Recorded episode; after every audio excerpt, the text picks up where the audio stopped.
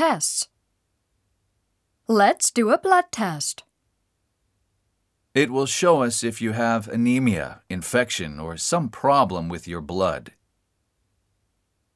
Let's do a urine test.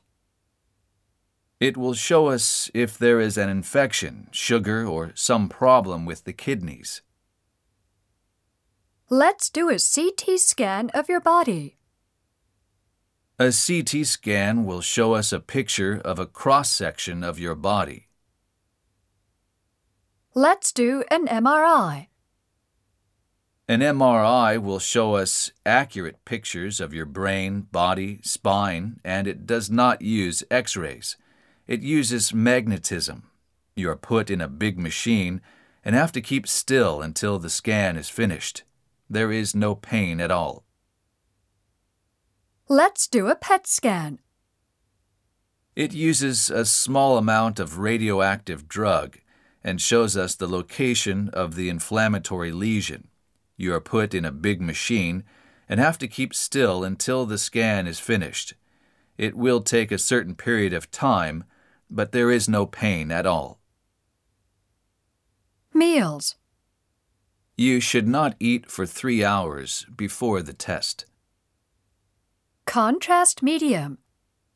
We give you an injection containing contrast medium to visualize your internal organs more clearly.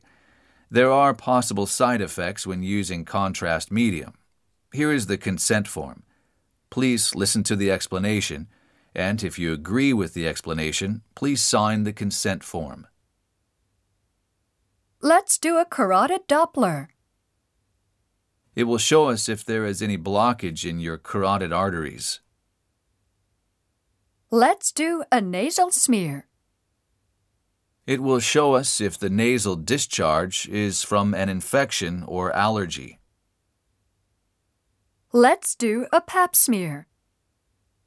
It will show us if there is cancer of the cervix.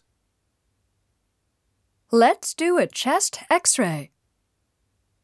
It will give us information about your lungs and heart. Let's do an electrocardiogram. It will show us how well your heart is working. Let's do a microscopic skin test.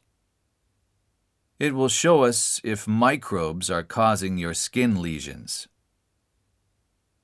Let's do an ultraviolet skin test.